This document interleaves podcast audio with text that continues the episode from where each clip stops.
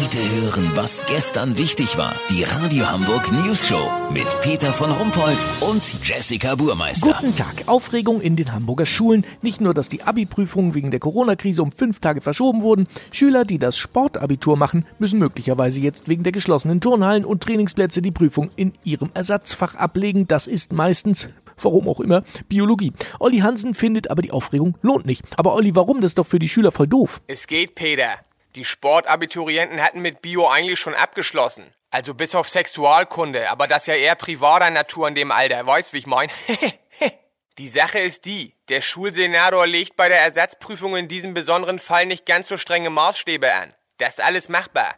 Woher weißt du denn das? Ich kenne doch die Schwester der Schwägerin von Thies Rabe, dem alten Oberpauker. Durch meine guten Kontakte habe ich gestern als einziger Reporter Einsicht in die Bioklausuren für die Sportabiturienten bekommen. Die Aufgaben sind definitiv lösbar. Na, da bin ich aber gespannt. Hier zum Beispiel Aufgabe 1. Welches Nahrungsmittel gewinnen Imker aus ihren Bienenwaben? A. Leberwurst, B. Fischbrötchen, C. Honig. Das kann man schaffen, würde ich sagen.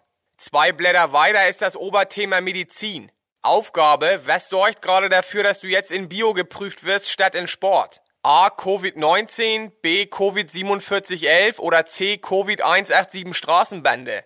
Ja, das fand ich schon kniffliger, aber ist ja schließlich auch eine Abi-Prüfung. Lass so machen, Peter. Sollte Thieses sich wieder anders überlegen, was gut sein kann und die Schüler können ihre Sportprüfung doch mit einem WhatsApp-Video von einer Rolle rückwärts in den eigenen vier Wänden absolvieren, melde ich mich noch morgen. Habt ihr das exklusiv, okay? Und so ist es auch gekommen, wie wir gerade per Eilmeldung erfahren haben. Vielen Dank, Olli Hansen. Kurznachrichten mit Jessica Buchmeister. Gute Nachricht. Ostern fällt doch nicht komplett aus. Osterhasen dürfen Eier verstecken, wenn sie einen Mund-Nasenschutz mit zwei Löchern für die Schneidezähne tragen. Corona-Abstandsregel, sie gilt auch für die Polizei. Deshalb muss ein Beamter auf Streife ab sofort im Kofferraum mitfahren.